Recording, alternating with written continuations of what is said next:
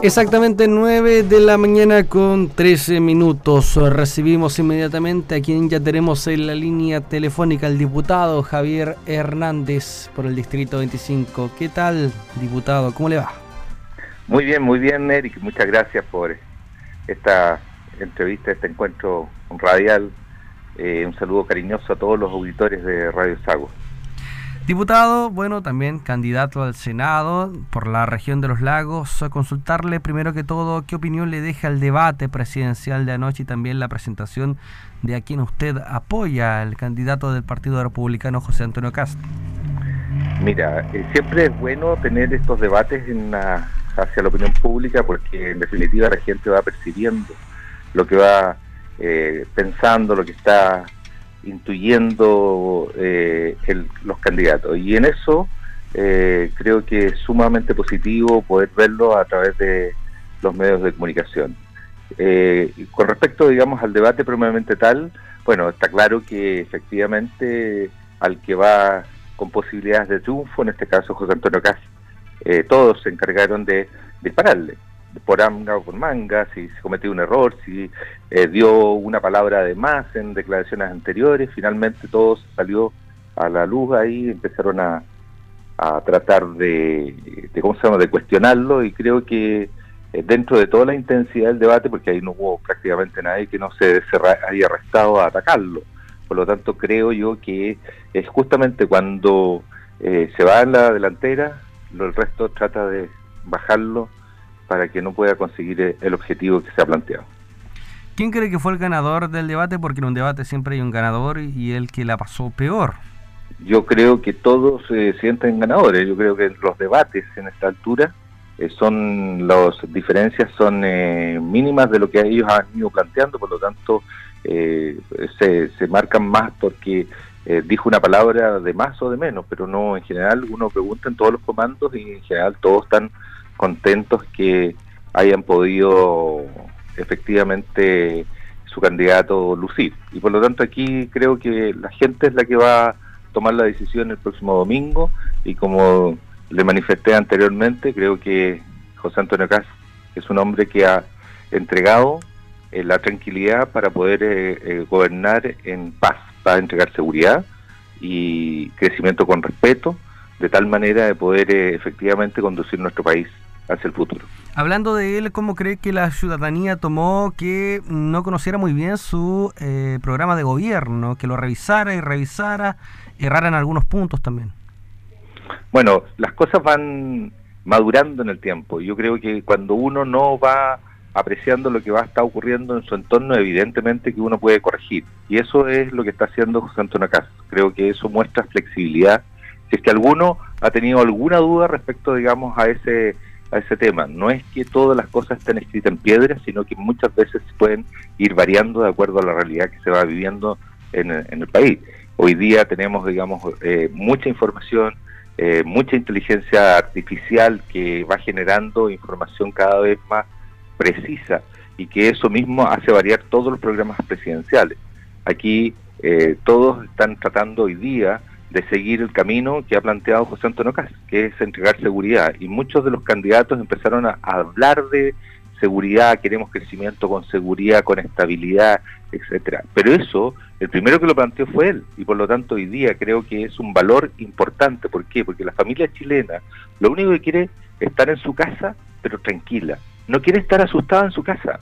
Y eso yo creo que es un llamado de atención que justamente el candidato que hoy día estoy respaldando, evidentemente él lo planteó y ese es el sentido común que la gente tanto esperaba. Así que bienvenido que todo el mundo se vaya sumando a esa misma actitud porque Chile así va tomando conciencia y va progresando. Porque si todos tenemos, o una mayoría del país, piensa, empieza a pensar lo mismo, creo que vamos por buen camino y en ese sentido creo que está logrando de haber planteado una situación que es básica para, el, para la estabilidad, para el desarrollo de nuestro país que es la tranquilidad que uno tiene que sentir en su hogar. Ningún chileno debe sentir inestabilidad.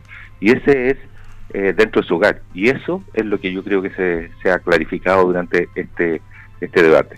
Bueno, los analistas hablan del mejor debate de Sebastián Sichel y del peor de José Antonio Casa. ¿Cuánto a su juicio puede influir un debate como el de anoche en la elección del domingo? yo creo que ya todas las personas están han tomado, puede variar algunos puntos arriba, puntos abajo, pero pero en definitiva creo que eh, al igual que a los comienzos eh, Sebastián también eh, Sichel sin ánimo de hacer una crítica ni nada, sino que también tuvo episodios eh, bien difíciles y por lo tanto creo que estas cosas van y vienen. pero creo que hoy día la claridad es la que nosotros agradecemos, la que ha planteado nuestro candidato en, en, cuanto a, presentarse a Chile de una forma que era distinta, porque lo que estaba pasando en la política es que no se estaba conversando no se estaba dialogando. Y por lo tanto hay puntos de desencuentro que no se han ido solucionando. Y eso ha generado un, un, semi-estado de eh, situación de inquietud generalizada. Y producto de la presencia de José Antonio Gas, hemos ido clarificando esos temas, porque los ha ido planteando nítidamente. Y eso lo han ido asumiendo el resto de los candidatos presidenciales y eso es lo que hay que recoger de esta, de esta, de esta, de este debate. En su candidatura senatorial usted disputa los votos del electorado de derecha con sus colegas en diputados Alejandro Santana y Carlos Kuchel y el actual senador Iván Moreira. En esta lucha, ¿cuánto influye la friccionada elección presidencial? ¿Se pueden traspasar los apoyos presidenciales a la elección senatorial? La experiencia que yo tengo es que en definitiva no, eh, no debiera influir mucho, porque aquí eh, prácticamente la gente está votando, a nosotros somos personas que de alguna forma somos reconocidos en, en por lo menos yo en mi distrito y, parte de la región me, ubicaba, qué sé yo, pero hoy día ya tiene un conocimiento más profundo. Eh, creo que en estas cosas al final son eh, formas de actuar, de trabajar en política, que creo que la que me caracteriza y, creo que la gente reconoce es mi permanente estar en terreno.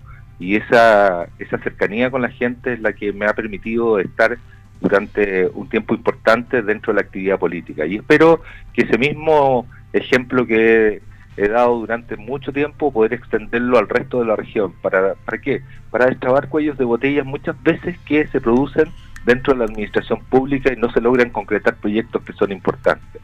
Nosotros logramos, por ejemplo, eh, con una eh, ley muy importante que se desarrolló, por ejemplo, el etiquetado de la leche, que solamente colocando una bandera chilena y diciendo abajo, país de ordeña, a todas las exigencias de la leche en el, en el mundo, logramos determinar que la industria nacional eh, y la producción nacional de los productores de leche, de los campesinos, de los, de los consumidores, pudieran tener eh, tener más información y poder discriminar cuando van a comprar la leche cuál es la procedencia y cuál es la calidad de la leche. Y eso ha significado una potenciación del tema de la leche cuando venía en caída durante décadas, eh, destruyendo cientos y miles de pequeñas lecherías. Y eso fue un éxito importante. Y eso es estar metido, comprometido con la región. Eso es estar atento a lo que está ocurriendo, así como estoy comprometido con resguardar el medio ambiente de la producción acuícola en el sur de Chile, que está perjudicando el medio ambiente en las zonas de que más nos importan eh, turísticamente, eh, que son, por ejemplo, todo lo que es trascendental en la isla de Chiloé, tenemos que proteger el medio ambiente. Tenemos que proteger no solamente en la isla, sino que también en la provincia de Osorno, eh, que tenemos, y la provincia de Yanquihue, que son potenciales turísticos importantes y que hoy día por el medio ambiente podemos estar haciendo todo lo contrario del objetivo que estamos deseando. Por lo tanto, tiene que ir de la mano la producción con la protección del medio ambiente si que queremos mantener nuestro eh, medio ambiente y nuestros ecosistemas marinos adecuados para que podamos recibir aquello que tanto hemos anhelado durante mucho tiempo de desarrollar otra área económica que es la área del turismo en forma potente. ¿Siente que desde que anunció su apoyo a la candidatura de Casta se le ataca más? Se lo pregunto porque su propaganda en las calles, eh, por ejemplo, ahora es frecuentemente más blanco de destrucción que anteriormente. Bueno, cuando uno está en, lucha política tiene que marcar también eh, criterios políticos. Y yo creo que hoy día eh, nadie en Chile está ausente de lo que está ocurriendo. Nadie está diciendo que no tienen que haber cambios. Sí, yo creo que tienen que haber cambios, pero en orden, en tranquilidad, en paz. Libertad pero con respeto, libertad sin abuso. Son cosas que son importantes hoy día. Y yo creo que tenía que marcar ese, rumbo político que siempre lo he tenido. Eso no significa que no tenga mi corazón en el tema social, de desarrollar, de apoyar a aquellas personas que más lo necesitan, porque efectivamente eso sigue siendo una prioridad para mí. Eh, cuando me incorporé en política había alrededor de un 47% de extrema pobreza en nuestro país y mucha gente sufría, sufría de hambre, sufría de necesidades básicas. Y hoy día sigue existiendo un porcentaje de chilenos que está en esas condiciones y que hay que apoyar a través de las políticas públicas. Eso no quita que esa sensibilidad pueda siga permaneciendo en el tiempo. Y si puedo ayudar en todo lo que pueda hacer, eh, puede hacer humanamente, lo voy a seguir haciendo.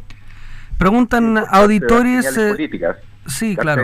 políticas que marquen eso. Y justamente a lo mejor a algunas personas les molesta eso y empiezan a atacar efectivamente por eh, la compañía que tengo con José Antonio Cas, porque él es, claro en, dar eh, claridad respecto a su posición y sus principios. Y eso a mí mm, en política también me gusta, eh, que la gente nítidamente sepa en qué sector uno está. Auditores eh, de la radio Sago preguntan eh, si llegase a ser senador va a legislar para que se aumenten las penas en cuanto a las graves faltas al medio ambiente. Estaba hablando del medio ambiente. Por ejemplo, lo que ocurrió con el vertimiento de salmones en las costas de Chiloé, em, considerando que las penas son bajísimas, ha costado mucho la persecución penal de este tipo de episodios. Desde el año 2016, después que todos los parlamentarios dijeron que iban a legislar, se ha hecho muy pero muy poco. Sí, la verdad las cosas que siempre se ha ido mejorando en la legislación medioambiental. Me gustaría saber qué se mejoró en estos cuatro años. Tengo claridad de que efectivamente necesitamos mucho más fuerza, más potencia. Y tenemos que conversarlo con las empresas salmoneras, porque en definitiva hoy día no pueden estar afectando gravemente el ecosistema marino de tal manera de poder producir eh, esto, esto se produce, todos estos vertimientos se produjeron porque había un exceso de producción de, salmones y que no había control, porque se, autorizaba, eh, ¿no es cierto?, eh, la instalación de una empresa, pero no se veía el conjunto y la sumatoria de las empresas. tenemos que llegar a que en los sectores territorialmente puede existir una cantidad máxima de tal manera que no afecte el, el, el ecosistema marino. Y eso yo creo que tenemos que avanzar eh, rápidamente de tal manera de ser compatible la actividad económica que ha traído muchos beneficios a Chile, ha dado mucho empleo en el sector, pero no podemos eh, taparnos los ojos en el sentido de decir, ¿sabes qué más? Eh, tenemos que destruir todo lo que es nuestro ecosistema marino. Y en ese sentido yo creo que falta, lo que usted muy bien dice, nos falta a, avanzar mucho más para poder justamente buscar territorialmente una limitación o regulación en la, en la, en la intensidad de la producción de salmón. Bueno, poco se ha hecho, hay que ser claro en eso, ¿no? Poco se ha hecho en estos cuatro años. se ha avanzado suficiente. cuando este cuando eh, vertieron este salmones del Cercogen en Osorno no salió nadie culposo ahí.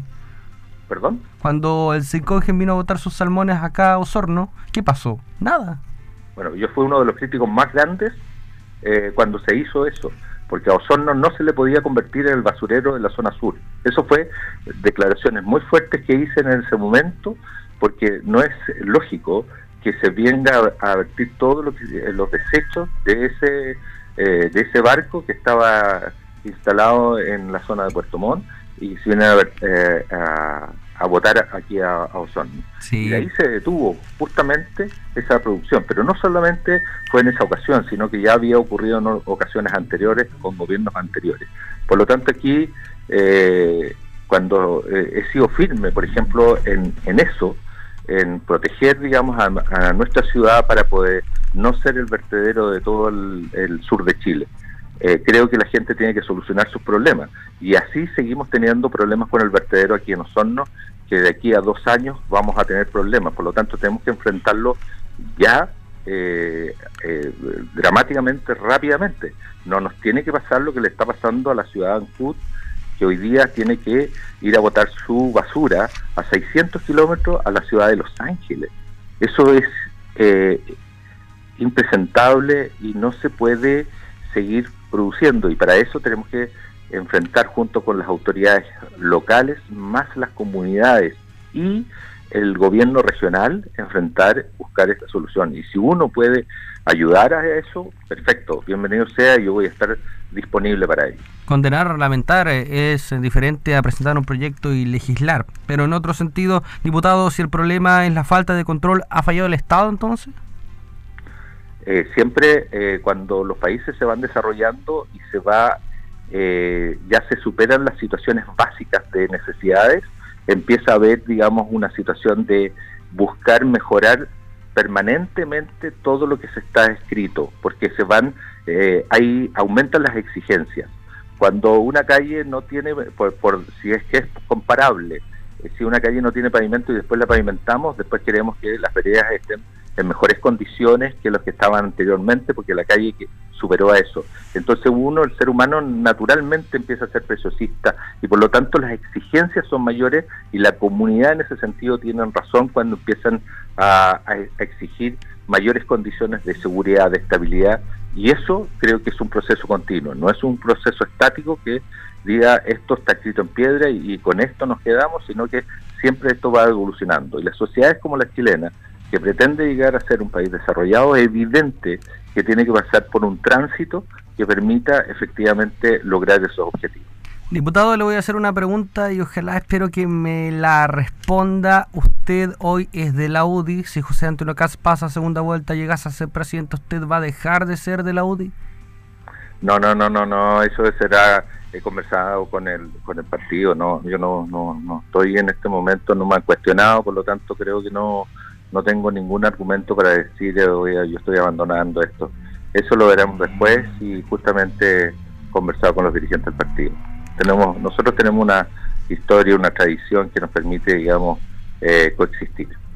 Entonces, en ese sentido, ¿la UDI se equivocó de elegir su candidato? No, yo no creo que se haya equivocado. Yo creo que yo soy la persona que he buscado, digamos, identificarme con el principio y que sea más eh, claro y que estén más acorde a la situación que hoy día se vive. Lo único importante aquí es que ojalá nuestro país pueda seguir eh, teniendo seguridad y que cada familia chilena pueda sentir que está segura en su casa. Diputado Javier Hernández, muchas gracias por este contacto telefónico, que esté muy bien. Muchas gracias, Eric. Hasta pronto.